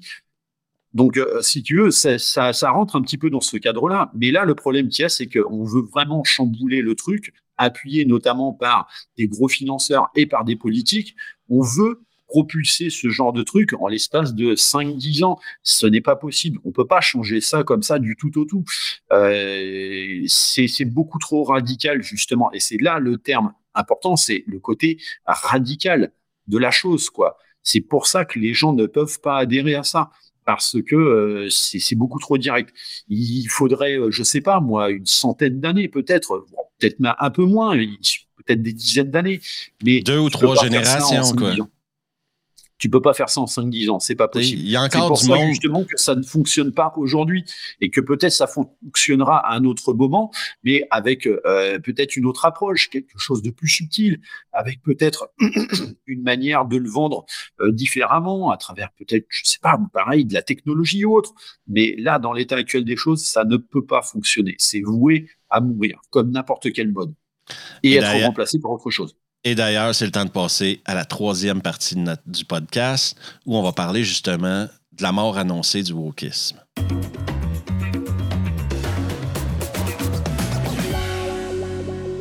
Donc, en troisième partie, Tony, comme toute chose qui a monté doit finir par redescendre. Exactement. On a enchaîné les échecs. Euh, Disney a perdu de l'argent. Il y a même une guerre de pouvoir qui se joue chez Disney présentement au sein du conseil d'administration où on voudrait sortir Bob Iger de là. Lui qui a été ramené quand ça a mal été, ils l'ont, il a pris sa retraite. Ils ont engagé un autre mec. L'autre mec, euh, il est passé totalement à côté de son mandat. Ils sont allés rechercher Bob Iger et maintenant, euh, il y a des gens qui veulent. Il y a, un groupuscule, on dirait, du conseil d'administration qui veulent un changement de direction de Disney. Retourner à faire de la qualité au lieu de la quantité et surtout faire des bons films. Arrêter d'essayer de cocher des cases. Alors, le, problème qu'il y a, c'est qu'en fait, si tu veux, Bob Iger, donc le PDG actuel, euh, a déjà sorti ce genre de propos parce que, notamment, euh, en fin d'année, lorsqu'ils avaient sorti leur dessin animé de donc euh, de, fin d'année, donc euh, Wish, finalement qui était censé être euh, une sorte d'animé hommage aux 100 ans du, studio, bah, finalement ça a floppé. et c'est là qu'il avait annoncé qu'effectivement il fallait rentrer peut-être dans quelque chose de, enfin que, en fait il reprochait aux créatifs finalement de passer trop de ce qu'ils appellent de, messages positifs. Alors j'aime bien parce qu'ils appellent ça positif, mais bon euh, voilà, c'est, on appelle, euh, appelons un chat un chat, c'est euh, des messages idéologiques. plutôt que de raconter des histoires. Et donc, il avait dit qu'effectivement, il fallait se réorienter plus sur justement des histoires. Sauf qu'en fait, Bob Iger, c'est un, mec qui aime beaucoup jouer sur cet état de communication, notamment à travers les médias, euh, et surtout quand il y a les actionnaires qui tapent du pied. Parce que les actionnaires ont énormément de grogne vis-à-vis de Bob Iger.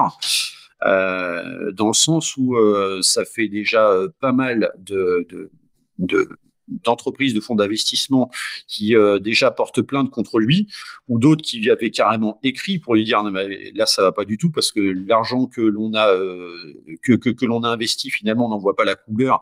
Et vous vous avez des obligations fiduciaires justement en tant que société à notre égard et euh, en fait, ce qu'il y a, c'est que Bob Iger avait déjà sorti quelques mois encore avant euh, un autre propos. C'était lors justement d'un comité qui, qui, qui, rassemblait à la fois des médias américains, mais également des patrons, euh, des, des, patrons de, de, de boîtes d'investissement qui avaient justement investi chez Disney, où il avait dit effectivement le problème dans notre société, c'est le wokisme et il va falloir réduire la voilure.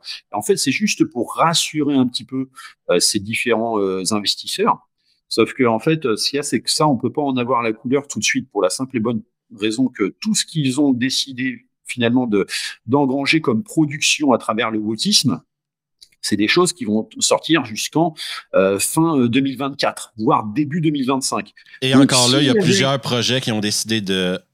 On refait un, groupe d'écriture, on ramène des nouveaux showrunners, on ramène des nouveaux acteurs. Exactement. Mais tout ce qui avait été lancé en production, finalement, euh, ça, ça va sortir courant 2024, voire début 2025, euh, parce que de toute façon, ça ne bougera pas parce que ça avait été initié comme ça, et puis, euh, et puis voilà. Sauf que là, effectivement, il y a un changement de direction, c'est-à-dire que Bob Iger, il avait re-signé effectivement un contrat. alors normalement, il, il, avait repris la place de Bob Chapek, qu'il avait déjà relevé à la base. Et euh, lui, en fait, il devait juste assurer une transition pour trouver un remplaçant. Euh, donc un petit peu dans la détresse. Sauf que le bonhomme, finalement, on se demande si ça n'a pas été un coup fourré de sa part depuis le début, ça rentrait pas dans le cadre d'une certaine stratégie. Euh, il s'est prolongé son contrat jusqu'en 2026, appuyé justement par la RH de Disney, qui est gangrénée par le wokisme. parce qu'il y a vraiment beaucoup de représentants de de représentants de diverses ethnicités et, et, courants idéologiques qui, qui, ont contaminé un petit peu cette, cette direction des ressources humaines, et également le conseil d'administration. Et alors, c'est là où véritablement ça va nous intéresser, c'est que le conseil d'administration, il y a 12 personnes. Euh, et euh, dernièrement, euh, on a eu une période l'année dernière où l'action de Disney n'a jamais été aussi basse. Elle a atteint un niveau bas, mais, mais elle a atteint son plancher. Là, ouais. Voilà, exactement. Et, désolé de vous saouler avec des trucs économiques, mais ça a tellement d'influence sur. Exactement. Et en fait, ce qui s'est passé, c'est qu'il y a un, euh, un actionnaire donc euh, qui s'appelle Nelson Pels, donc qui est euh, le, PDG du groupe Trigan Investment, qui a décidé quand l'action était au plus bas d'en acheter une quantité astronomique. Mais quand je dis astronomique, c'est plusieurs dizaines de milliards de dollars. Ce qui fait qu'aujourd'hui, il est l'un des plus gros actionnaires de Disney. De prendre une position hostile qu'on appelle dans le milieu, euh, de prendre une position, ouais, de prendre une position hostile, se placer dans une position où il y a tellement une grosse partie de l'entreprise en action qui lui appartient, qui va avoir un siège sur le conseil d'administration. Alors, ça, ça, reste quand même compliqué. C'est-à-dire que déjà, avant même qu'il achète ses actions, il avait déjà fait une demande pour pouvoir accéder au conseil. Sauf que ça, avait, ça lui avait été refusé. Euh, parce que lui, en fait, ce qu'il faut comprendre, c'est que ce bonhomme-là, c'est un mec qui est extrêmement républicain, mais euh, mais euh, plus plus plus plus quoi. C'est-à-dire que le gars, il est pote avec avec Trump et puis avec d'autres personnes qu'on aura l'occasion de citer justement. C'est là où ça peut devenir très intéressant. Mais on, on, se rend compte finalement que ce gars-là, lui, ce qu'il voulait, c'est effectivement déjà foutre Bob Iger dehors et faire retrouver à Disney ses lettres de noblesse de première industrie du divertissement ce que Disney a totalement perdu de vue, quoi. Et euh, donc, quand il a acheté effectivement son gros quota d'actions, c'était en vue de pouvoir bénéficier de deux sièges au Conseil. Donc, début d'année, euh, je crois que c'était au mois de décembre. Mois de décembre, il avait fait une demande. Mois de janvier, elle a été rejetée euh, par le Conseil d'administration actuel qui soumettait en contrepartie les noms des, des membres qu'il souhaitait voir justement pour 2024. Et en fait, ce qu'il y a, c'est que même si le Conseil d'administration rejette le, le, siège à Nelson Pels, c'est pas eux qui en sont les décisionnaires définitifs. C'est soumis à une commission de vote qui aura lieu donc au 3 avril de cette année et qui est soumise justement, et c'est là où c'est important, qui est soumise au vote des actionnaires. De ceux qui profitent des dividendes de l'entreprise, donc des actionnaires, des propriétaires en actions. Exactement. Et donc c'est là où c'est important, c'est que en fait là Nelson Pels c'est un actionnaire qui va parler à des actionnaires pour leur dire écoutez moi voilà ce que je propose pour redresser la barre, mais parce que vous vous voulez une rentrée d'argent, tout comme moi j'ai une rentrée d'argent.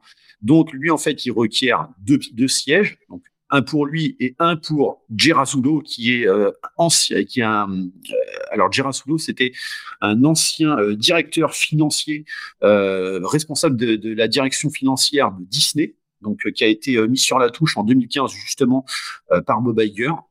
Et, et, donc, bah, en fait, ils veulent accéder à ces deux, ces deux postes-là. Euh, appuyé en plus par euh, un mec qui s'appelle euh, Ike Perlmutter, donc qui est un ancien de, qui est l'ancien PDG de Marvel Entertainment, qui a été viré et qui possède énormément d'actions et qui lui a aussi décidé de soutenir Nelson Pels. Et en fait, donc il y a ça, et puis il y a Blackwell, Blackwell Capital, donc un autre fonds d'investissement, qui réclame également trois postes au conseil d'administration. Donc en fait, 3 postes plus 2 postes, ça en fait 5 sur 12 déjà qui sont énormément menacés. Et comme ils savent actuellement Disney qu'à travers leur conseil d'administration actuel, ils sont quand même dans une situation où, bon, euh, les gars, il va falloir qu'on défende un peu notre steak pour conserver un petit peu notre position. Le problème qu'il y a, c'est qu'aujourd'hui, qu'est-ce qu'on défend, quoi? On défend quoi? Le résultat de... De, de, de, 5 années de, wokisme extrême, là, ouais. Et voilà, c'est fiasco sur fiasco sur fiasco en très peu d'années, quoi. Donc c'est difficile, même quand ils ont tendance à vouloir euh, euh, euh, vanter peut-être un projet potentiel avec ESPN et puis avec une parce que non, mais tout ça pour résumer pour les gens qui m'écoutent, qui nous écoutent, pardon. Mais à la fin de la journée, c'est l'argent qui mène. hein. Donc, Exactement. C'est les actionnaires qui vont décider s'ils veulent un changement de direction. Et avec tout ce qui s'est passé dans les dernières années, ça va prendre un miracle pour euh, que Disney demeure dans la même direction qu'ils sont actuellement. Ou des Mm. changements drastiques au niveau de la direction.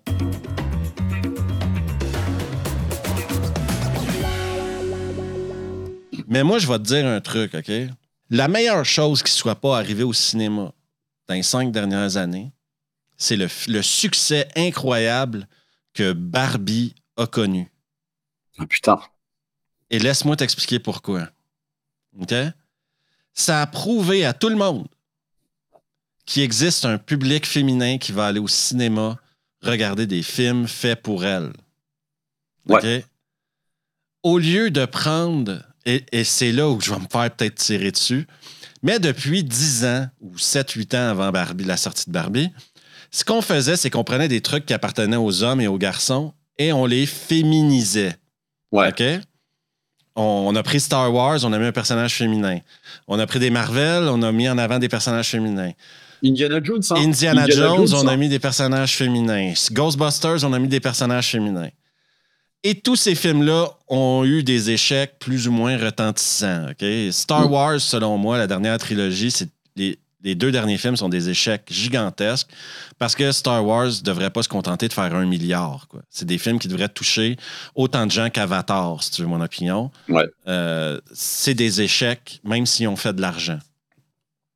Et Barbie, ce que ça a prouvé, c'est que si vous offrez du contenu aux femmes pour les femmes, savez quoi? Elles vont aller au cinéma regarder ces films-là.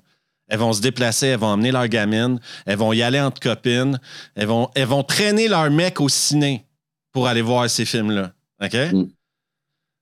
Et ça, c'est la meilleure chose qui ne pouvait pas arriver parce que moi, je me souviens d'une époque, OK, où tu pouvais aller voir Pretty Woman avec ta copine et après ça, la- le lendemain, le, le vendredi soir, tu allais voir Pretty Woman et le samedi, tu allais voir Coup pour Coup avec Jean-Claude Van Damme. Ah, c'est ça. c'est ça. Parce que sans, je veux pas choquer personne avec ce que je vais dire, là, mais depuis des décennies, les hommes et les femmes vivent ensemble en comprenant leurs différences, OK? Mm. Je veux pas faire chier personne en leur apprenant ça, mais dans les, dans les salles de films de, qui- des Marvel, des Star Wars, des Indiana Jones, c'est 70% d'hommes, 30% de femmes.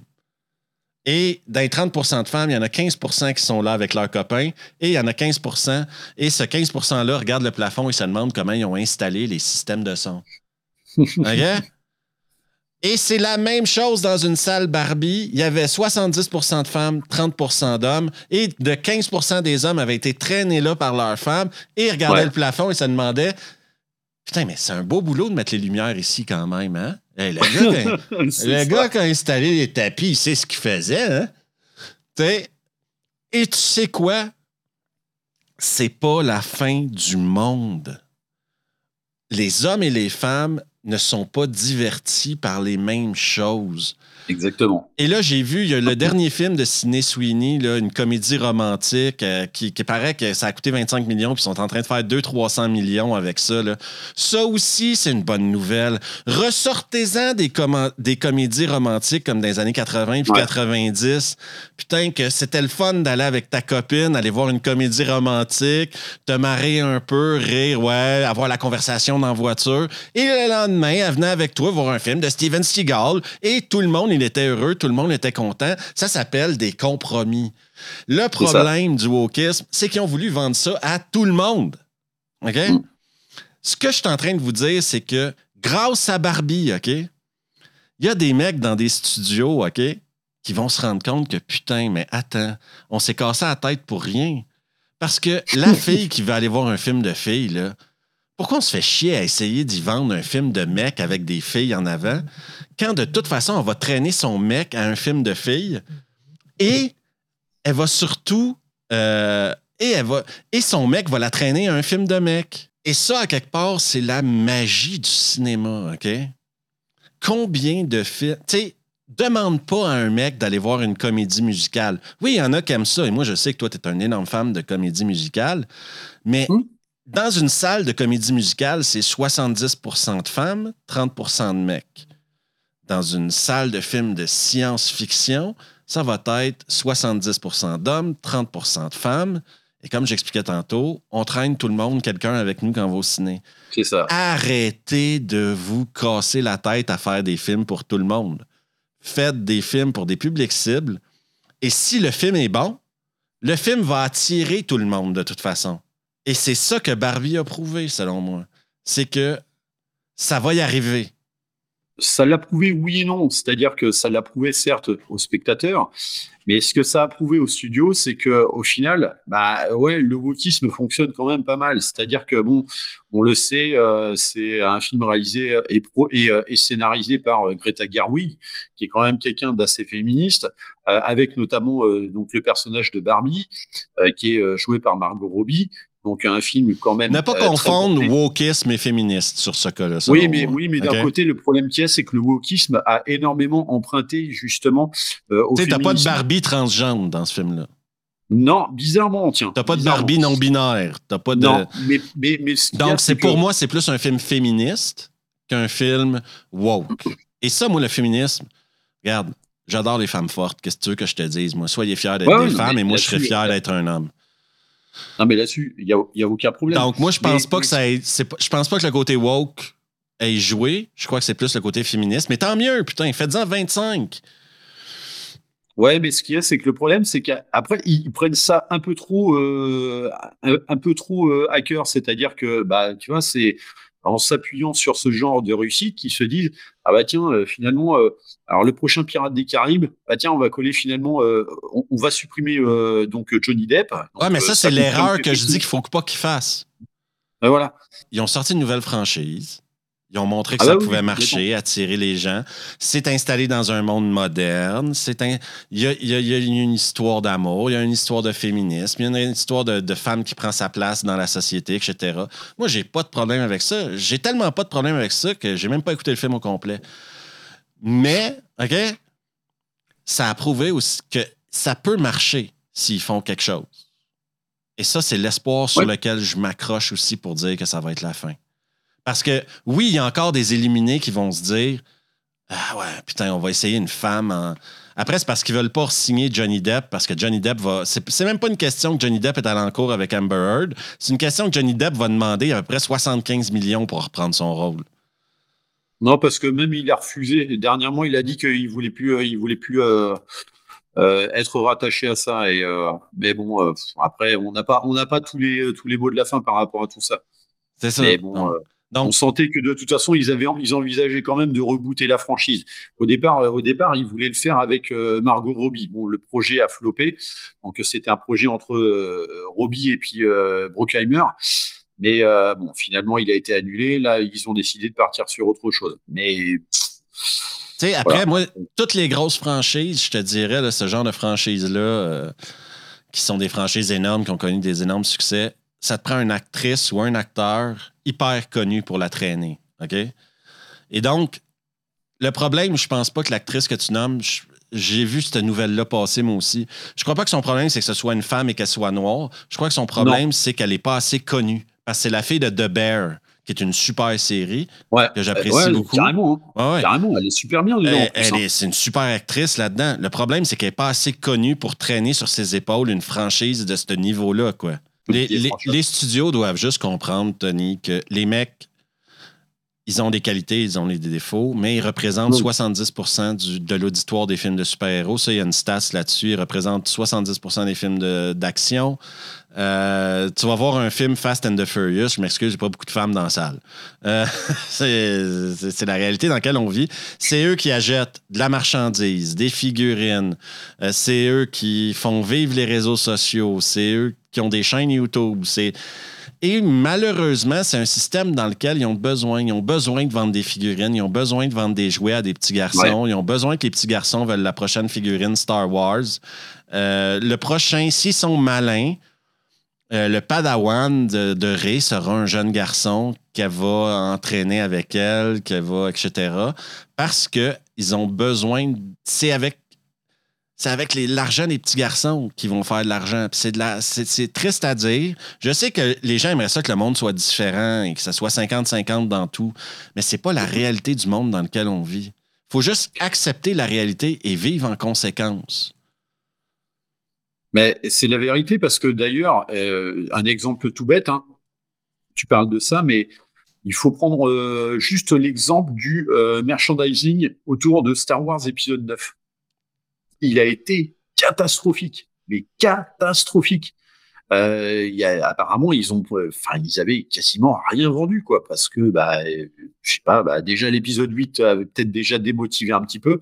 Puis, bah, forcément, euh, enfin, bon, si c'était pour avoir euh, une, euh, une deuxième figurine euh, de Kylo Ren ou de Rey, bon, il y avait Et pas encore là, si les garçons s'identifient pas très jeunes non, à l'antagoniste. Ils ont Non, besoin d'un protagoniste à qui s'en. s'en- Moi, c'était Han Solo, Luke Skywalker. Euh, Ouais, c'est ça. là, là, tu, Les G.I. tu Joe.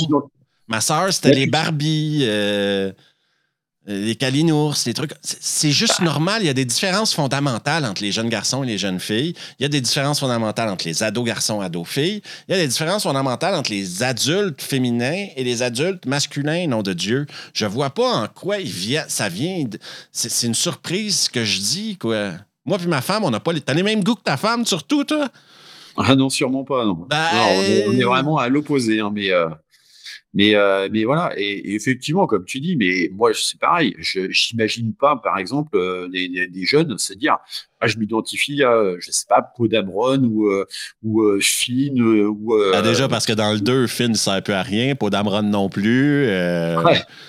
Bah, si, Finn, il aurait pu servir, mais finalement. Ouais, c'est ça, c'est comme moi, je, je sais pas, je pense que tu le dis toi aussi dans ta vidéo, mais c'est comme ils réussissent à. euh, Rose réussit à tuer, à, à tuer Finn sans le laisser rentrer dans le truc. Elle, il coupe les deux couilles puis elle se les met dans les poches en lui disant que l'amour va sauver ouais, mais tout. parce que c'est l'amour, tu comprends.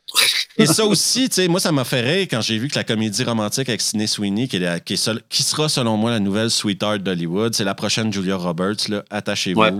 Euh, qu'elle qu'elle connaisse autant de succès que ça, parce que ça va peut-être les encourager à faire plus de comédies romantiques. Moi, j'ai passé des bons moments au cinéma à aller voir des comédies romantiques dans les années 90 puis 2000 avec des copines. Bah oui, avec- mais grave. hein. Et même regarder ça le soir avec ma femme, ça me dérange pas de regarder une comédie romantique. Des fois, il y a des trucs drôles, des fois c'est con, des fois c'est débile, des fois c'est bon, des fois c'est pas bon. Mais les femmes aiment ça. Ça a toujours marché, les comédies romantiques. À toutes les décennies, tu as des comédies romantiques que tout le monde se souvient. Pourquoi ils ont arrêté d'en faire? Parce qu'ils voulaient plus montrer d'histoires d'amour homme-femme au cinéma. C'est ça. C'était les, les seules comédies romantiques que tu avais, c'était des trucs de Noël sur TF1 pendant trois ans à peu près. Ouais. Puis le. Hallmark Channel euh, aux États-Unis. Alors que c'est c'est un concept de film qui a toujours fonctionné et qui coûte pas très cher à produire et à faire. Comme tu le disais, là tu citais justement le, le, le film avec euh, euh, Sidney Sweeney et puis euh, et puis c'est Le mec de Top Gun. dans Top Gun Maverick. Ouais. Et effectivement, pourquoi ça revient, pourquoi ça fonctionne aujourd'hui Mais parce que malheureusement, on n'en a plus de ça. C'est parce qu'on en a été privé pendant très longtemps et que bah on a on a inconsciemment un certain manque de tout ça.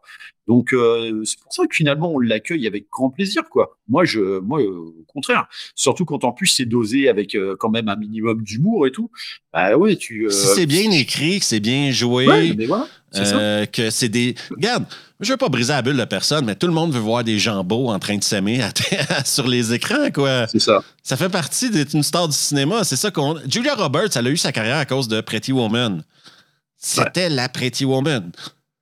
Et, et la voir tomber en amour avec Richard Gere, c'est plaisant pour les yeux et c'était drôle en même temps. Ouais. Et arrêtez, là, tu sais. Moi, Melissa McCarthy, là, je la veux pas dans une comédie romantique. là. Je trouve ça correct qu'elle ait une carrière. Moi, je la trouve géniale dans euh, Bridesmaid, par exemple, où elle joue une genre de je sais pas quoi, putain, mais elle joue une tarée finie. Elle est hyper drôle dans ce film-là. Mais faut, faut juste revenir à, revenir à des, des trucs qui marchent. Quoi. Arrêtez d'essayer de nous faire croire que des trucs qui marchent pas vont finir par marcher. Ça marche Ouais, jamais.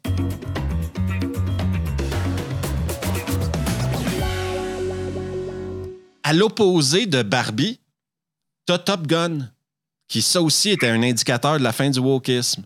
Ouais, c'est ça. Parce que Top Gun, le, le 2, n'est pas n'était absolument pas woke. C'était pas l'histoire d'une pilote féminine qui essayait de faire sa place à côté de Maverick. Pas du tout. C'était juste une histoire intéressante. apprendre à devenir meilleur, à accepter qui on est, à laisser le passé derrière soi-même, etc. Et avec plein de scènes d'action. Mais si tu mets plein de scènes d'action dans Barbie, je vais trouver, les femmes vont trouver ça débile. Puis si tu mets plein de scènes de féminisme dans Top Gun, les mecs vont trouver ça débile. Donc personne gagne. Exactement. C'est la raison pour laquelle d'ailleurs euh, la, scène qui est entre guillemets la plus culte dans Barbie, c'est euh, la scène de euh, comédie musicale à la fin où tu te retrouves avec Ryan Gosling qui fait qui, fait une danse complètement loufoque et tout.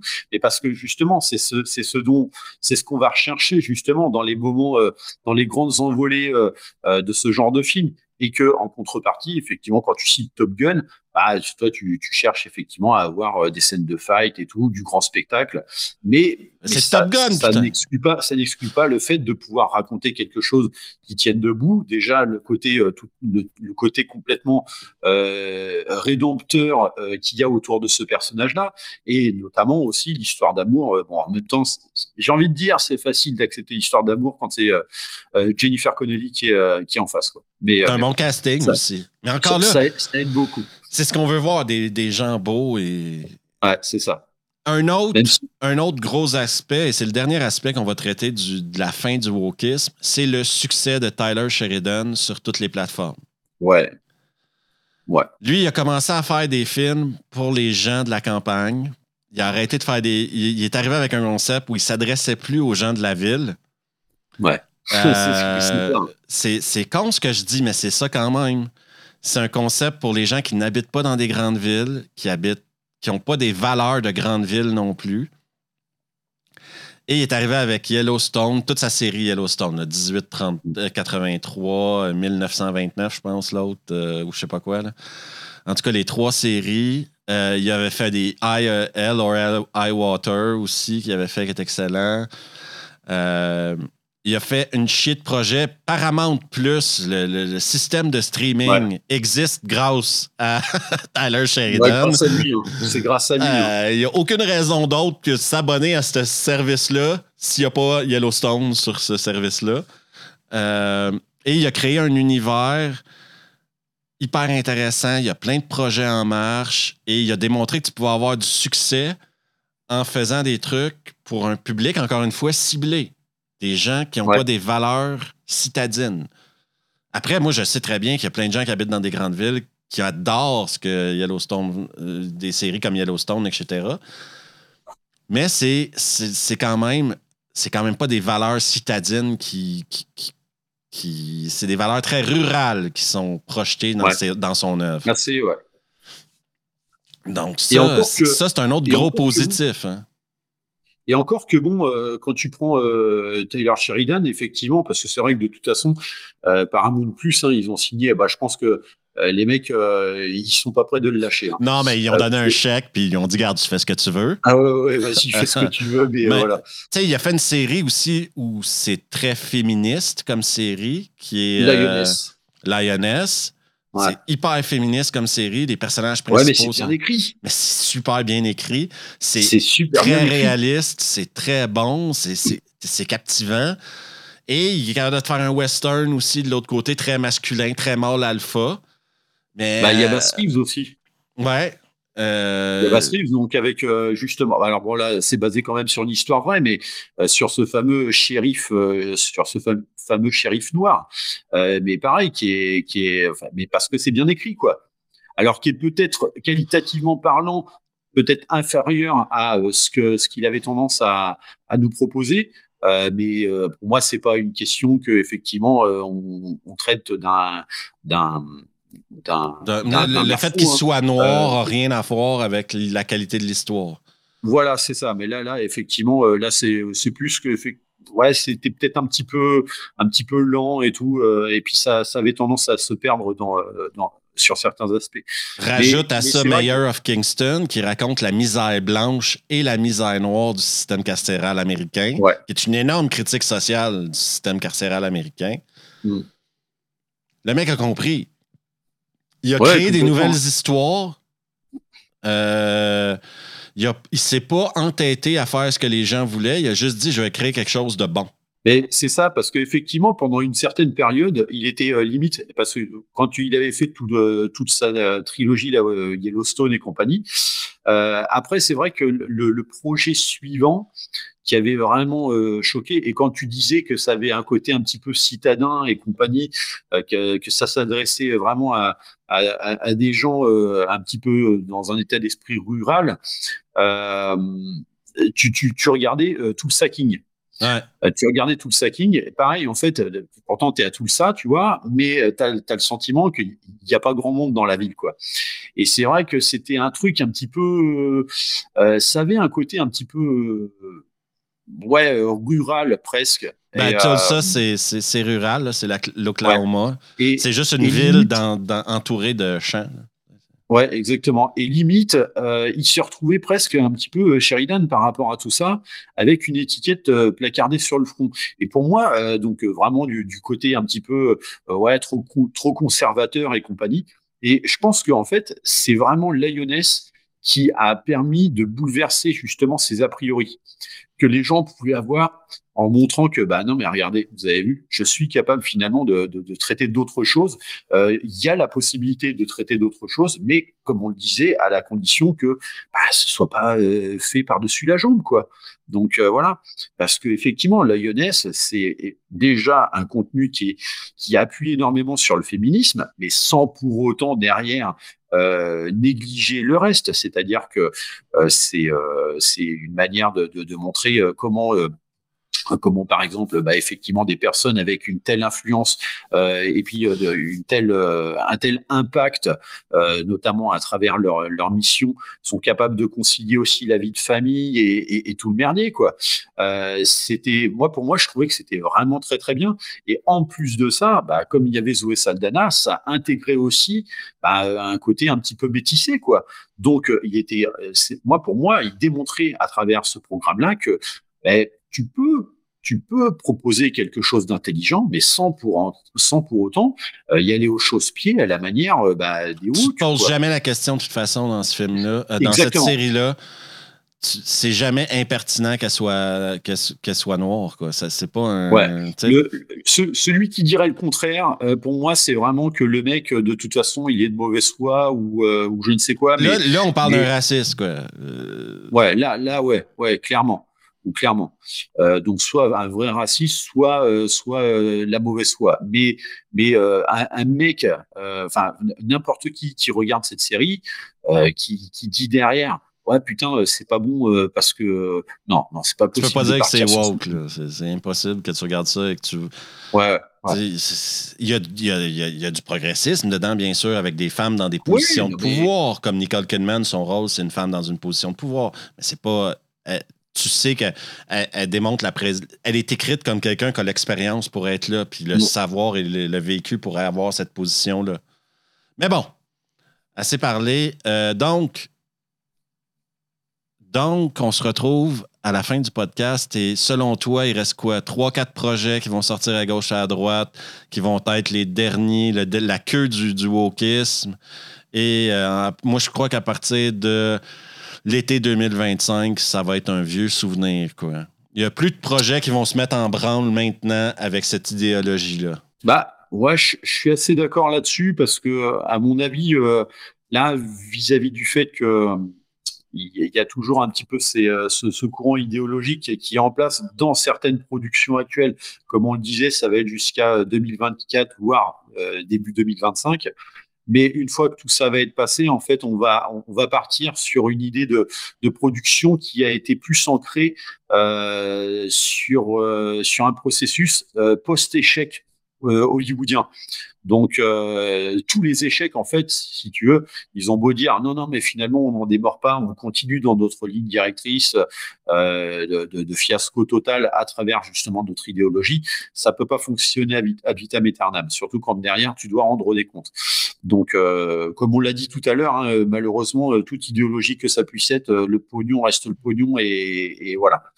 Mais euh, je pense qu'effectivement, tout ce qui est en cours de, production, enfin de, pré-production actuellement, euh, je pense que ça prend en considération le côté, euh, enfin tout l'aspect, euh, non mais on peut plus se permettre de faire ça parce que de toute façon, on sait pertinemment qu'on va y laisser des plumes. Sur ce, euh, je veux rappeler à tout le monde que ce qu'on a dit, euh, ayez du jugement quand vous écoutez ce qu'on vient de dire. Euh, vous pouvez être d'accord ou pas d'accord avec le progressisme ou le Mm. wokisme, mais ayez du jugement. Vous pouvez être d'accord ou pas d'accord avec ce qu'on a dit, mais utilisez votre jugement. La vie, malheureusement, n'est pas tout noir ou tout blanc. On vit dans une énorme zone grise et euh, les plaisirs de la vie se retrouvent souvent dans les zones grises. Donc, arrêtez de voir la vie comme du noir et du blanc. Et euh, oubliez jamais la troisième loi de Newton. L'action est toujours égale à la réaction. Tony, on peut te retrouver bien sûr sur YouTube. Le lien sera dans la description avec ton incroyable chaîne, l'écran fou, où non seulement tu fais des vidéos sur l'actualité, mais également tu fais le bousoscope, où Ouais. tu, euh, tu défonces des films euh, pourris euh, et tu le fais avec charme et gaieté. Bah, un petit peu comme toi qui aime bien traiter les nanars et les navets, moi je traite des films de merde. Et en l'occurrence, ouais, les, gros, les gros, gros, gros films hollywoodiens qui coûtent bien cher. Donc, euh, ouais, c'est, c'est, ouais. Mais si vous avez le temps, allez voir une de ces vidéos. C'est toujours très divertissant. Je te remercie mille fois d'avoir pris le temps de participer à l'épisode 6 de Revue le podcast. Tous les liens seront dans la description. Abonnez-vous à sa chaîne, allez voir son contenu, regardez son contenu, appréciez son contenu. Dites-lui en même temps que c'est moi qui vous envoie. Et on se revoit la prochaine fois.